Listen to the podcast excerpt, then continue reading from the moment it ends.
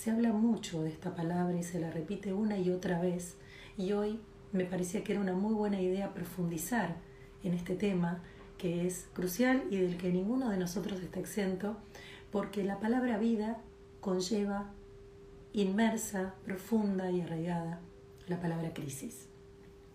En la línea de tiempo a lo largo de toda nuestra existencia, la palabra crisis y las crisis en sí y toda su fuerza energética tienen que ver con la ruptura, con el romper algo para poder observar qué es lo que vamos a quedarnos, qué es lo que vamos a poder revalorizar, qué es lo que sentimos que nos puede servir para lo que sigue del camino. Y dejar atrás y limpiar o tirar o liberar o soltar de nuestra vida todo aquello que veníamos acarreando, que veníamos trayendo, no necesariamente eligiendo hasta ese punto exacto de nuestras vidas. Entonces cuando pensamos en qué es una palabra crisis, tenemos que empezar a quitarle el estigma negativo que tiene, porque cuando nosotros llegamos a un punto de volver a elegir como es una crisis, de obviamente es muy duro atravesarla, pero una vez que ya se impuso en nuestras vidas y ya se llevó todo lo que se tenía que llevar, ¿qué nos sucede a nosotros con ese nuevo punto? Y en ese nuevo punto lo que tenemos es un mañana liberado de todas esas cosas que ya no nos servían, pero que no teníamos la valentía de dejar ir de nuestras vidas. Quiere decir que también la famosa crisis y la idea de que siempre se relaciona con la palabra oportunidad tiene que ver justamente con esto. Tiene que ver con la oportunidad una vez que hice el trabajo pesado de limpiar todo aquello que ya no me servía, de dejar ir todo aquello que yo ya no elegía y no me animaba, no era lo suficientemente valiente para dejar ir. ¿De dónde viene la crisis? Hay muchas personas que me comentaron en estos días donde subí el posteo en mi Instagram y donde lo, les dije que me escribieran sobre qué los había llevado a las crisis y mm, que habían podido capitalizar o si estaban transcurriendo una. Entre todas estas cosas alguien me escribió y me dijo que si las crisis venían cada siete años, ¿no? Como si hubiera una regla que midiera que cada siete años íbamos a tener el encuentro con esta mm, limpieza y puesta a punto de nuestras vidas. Es verdad que desde la astrología se habla de que hay momentos en nuestra vida donde se nos pone un espejo enfrente, es principalmente entre los 33 y 35, 40, 42 o 49 y 51 son tres grandes puntos de crisis existencial, de cambio, donde uno tiene que replantearse dónde está parado y quién es uno frente a la vida que está viviendo, que está transcurriendo. Entonces, estos son los tres grandes puntos en la vida, en la línea temporal de una existencia convencional. Ahora, la crisis de la que hoy me quiero ocupar tiene que ver con ese cúmulo de emoción que nos lleva a un punto de inflexión donde sentimos, y me encanta hacer este ejemplo porque me sucedió una vez, yo estaba en la costa del mar mirando hacia la arena sin ver y sin prever las olas que vendrían atrás mío, creyendo que estaba lo lejos suficiente de la rompiente como para que no me golpeara. Entonces estaba ahí jugando, yo era niña, tendría 9, 10 años, estaba jugando con mi mamá y con alguien más que no recuerdo en este momento quién era. Entonces saltábamos solitas y bueno, y hacíamos los típicos juegos que uno hace a orillas del mar, hasta que vino una ola inesperada y nos llevó puestas y nos empezó a hacer girar. Y lo que más me llamó la atención de esa experiencia es que mientras la ola me hacía girar, yo no podía identificar dónde era arriba y dónde era abajo. Yo lo único que quería era apoyar mis pies para intentar salir a tomar aire y no tenía la posibilidad de hacerlo porque había perdido la referencia de lo que tenía tan solo unos minutos previos a que la ola me llevara puesta. Entonces yo creo que es el ejemplo perfecto de lo que sucede cuando estamos en crisis. Viene algo inesperado, que en realidad no es tan inesperado, es que lo veníamos negando o veníamos corriendo la idea de hacernos cargo de esos vínculos que ya no nos estaban funcionando, de esa elección de trabajo que me hacía infeliz, de esta mala relación que tenía con mis hijos, etcétera, etcétera, etcétera, o de lo mal que estaba viviendo, que nos puede llevar a una crisis de salud o a una crisis eh, existencial o a una crisis vivencial o emocional. Entonces nos viene, se impone esta ola que nos empieza a llevar y a remolinar. Entonces, ¿qué hacemos? Perdemos la referencia de lo que veníamos teniendo en cuenta. El punto de apoyo, mi piso, mi suelo, el aire que me yergue, donde respiro. Y lo único que hacía yo, recuerdo, era tragar agua salada y arena pidiendo que eso se terminara. Otro punto exacto de lo que nos sucede cuando estamos habitando una crisis. Y hay algo fundamental en la vivencia y en el transcurso de una crisis, que uno no siente emociones. Hay una sensación de paz interna cuando las personas hacemos un gran trabajo interior, que es la sensación de paz. Y en esa paz sentimos una suerte de neutralidad. Pero acá me estoy refiriendo a otra cosa. Me estoy refiriendo a no sentir emociones, a que estén bloqueadas. ¿Por qué están bloqueadas?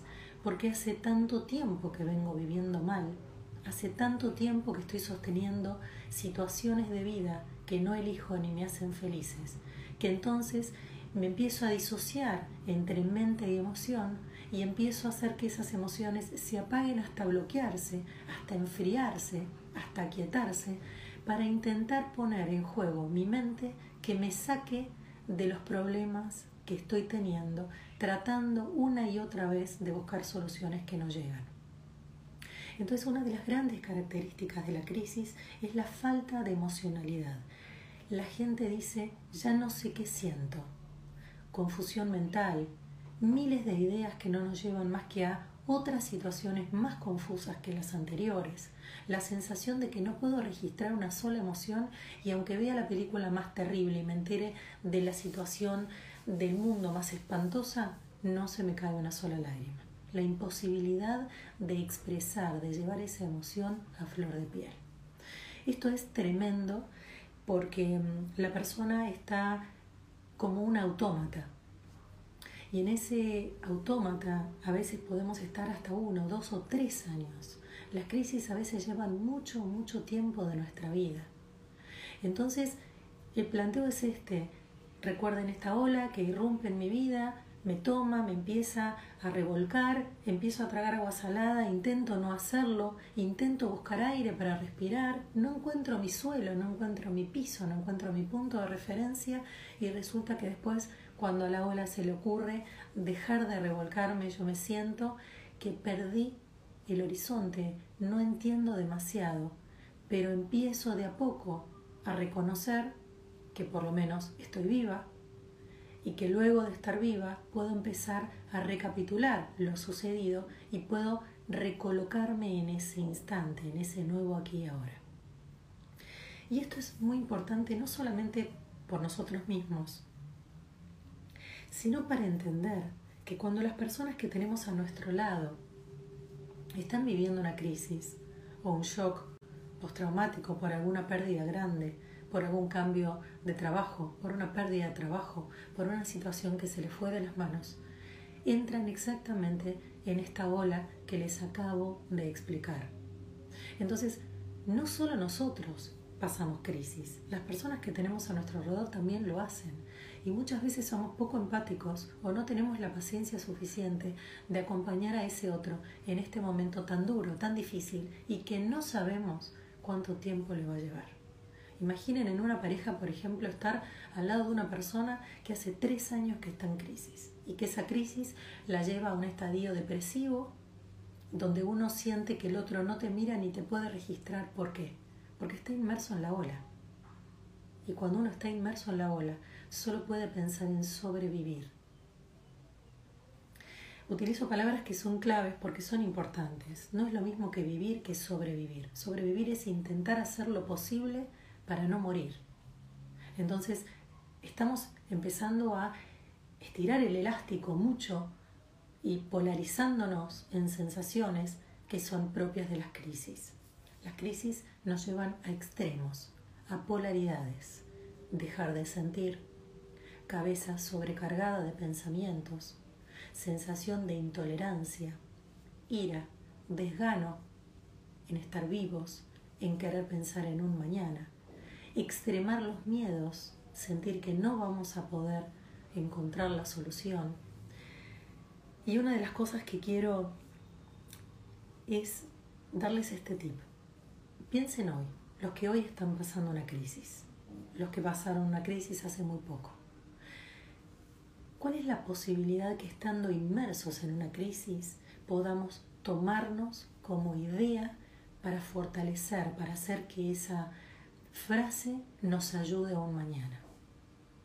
Primero, entender lo que les expliqué antes, que es un romperse para volver a rearmarse algo nuevo que es mucho más afín a nuestro aquí y ahora, aunque no lo reconozcamos. ¿Por qué? Porque los seres humanos no queremos cambiar nunca. Los seres humanos estamos acostumbrados a una seguridad y queremos quedarnos ahí. Lo conocido es a donde nos queremos quedar. Y la vida es continuo movimiento, con lo cual para que salgamos de nuestra zona de confort muchas veces nos tiene que arrancar y romper todo alrededor y destrozarnos el corazón para que podamos cambiar esta vieja fórmula, esta vieja versión nuestra que venimos llevando, que nos ubica en un lugar cómodo, pero que somos infelices aunque no lo entendamos así. Entonces, cuando viene esto a romperse, lo que podemos hacer es recordar otras crisis que hemos pasado en nuestra vida. Es como si imagináramos un, una ruta y empezar a mirar hacia atrás en nuestro propio andar, en nuestra propia ruta, y observar qué sucedió en otras crisis que vivimos en diferentes o iguales situaciones. Y cuando miramos para atrás, nos damos cuenta que hoy estamos vivos. Quiere decir que de alguna manera, todo eso que en ese momento pasado, que en ese aquí ahora nos parecía imposible de superar, fue superado. Y que de allí capitalizamos un montón de cosas pero ¿cuándo pudimos capitalizarlas? Cuando dejamos de verlas con los ojos empañados de emocionalidad. Cuando pudimos volver a nuestro eje y poder ser objetivos y entender para qué, para qué se rompió todo, para qué se volvió a armar de la manera en que se armó. Y estamos eh, acostumbrados a escuchar historias donde las personas se han quedado sin trabajo y después encontraron un trabajo donde eran mucho más plenas, donde no necesariamente generaban la misma materialidad, pero que se sentían mucho más afín con sus vidas. Relaciones de muchos, muchos años, de las cuales sufrieron sus rupturas de manera crítica y sin embargo después de mucho tiempo pudieron encontrar otro vínculo o se pudieron encontrar consigo mismas de una manera plena, vivir la vida eligiéndola a cada paso. Entonces, cuando pensamos en que cuando se nos rompe algo, duele más si lo tenés muy agarrado, porque te lleva puesto los brazos, porque te destroza las manos. Por eso siempre digo que nuestras palmas tienen que estar abiertas, tienen que estar receptivas, porque cuanto menos te aferrás a lo que se tiene que romper e ir de tu vida, más rápido le permitís a la vida que te entregue lo nuevo que hay para vos. Entonces, entendamos las personas que hoy están pasando una crisis, como tienen que mirar hacia atrás su propia ruta, su propio camino y ver en otros momentos donde estuviste realmente muy mal, donde sentiste que no podía, que no había un mañana, que no ibas a poder sobrevivir con tanto dolor. ¿Qué sucedió después? Sucedieron un montón de cosas que te trajeron hasta hoy. Entonces, el segundo tip es entender que hay un mañana que ya nos pasó muchas veces que ya hay muchas crisis que pasamos y que vamos a seguir pasando y que si estamos preparados para esta y para las que vienen, las que vienen son cada vez más suaves. Tomando los puntos de astrología, si yo hago un trabajo a mis 33, 35 años sobre mí misma, sobre mí mismo, trabajando en quién soy, qué quiero elegir, hacia dónde quiero llevar mi vida, si tiene que ver con mis valores, con mi esencia, si yo ya me hice ese replanteo, cuando venga a los 7 años, otro replanteo de vida cercano a los 40-42, No me va a venir la crisis de los 40. Simplemente va a venir una crisis donde yo me voy a volver a replantear quién soy y voy a volver a ajustar las cosas de las que me quiero deshacer y las que quiero tomar para ese nuevo camino que se aproxima hasta que me agarre la nueva crisis 50, 51, donde me voy a volver a replantear qué sucede con mi yo, qué sucede con mi vida hasta ahí, que quiero compartir con otros. Y la palabra, siempre digo, que se acerca cuando nosotros estamos tocando esa década, es la palabra calidad, contra la cantidad de los treinta y pico, donde estamos en plena búsqueda de hacernos de, de, todos esos proyectos con los que soñamos, con los que soñamos, 40, 42, donde ya estoy bastante instalada, instalado en momentos de mi vida donde ya generé una pareja larga en mi vida, ya pude experimentar tal vez el haber formado una familia, ya hice un proyecto de trabajo o mi profesión o mi oficio que me puso en algún determinado lugar y entonces sigo hacia la madurez eh, la posibilidad de volver a reelegir. Pero si yo ya empecé a hacer un proceso, tengo que entender qué es lo que tengo que soltar. Cuando estás pasando una crisis, tenés que soltarlo todo, no tenés que agarrar. Y el tercer tip que te voy a dar es que nunca tomes decisiones cuando estás atravesando una crisis. No es momento ni de decidir separarte, ni decidir casarte, ni decidir tener hijos, ni decidir no tenerlos, ni decidir cambiar de trabajo, ni decidir renunciar, ni decidir nada. ¿Por qué? Porque recuerda que estás inmerso en esa ola y en esa ola no hay referencias quietas que te permitan identificarte en oposición a algo. Estás desmembrado, no tenés borde, apenas estás pensando en cómo sobrevivir, cómo poder respirar un poco de aire, cómo vas a tomar una decisión de vida, una decisión importante en semejante cuadro.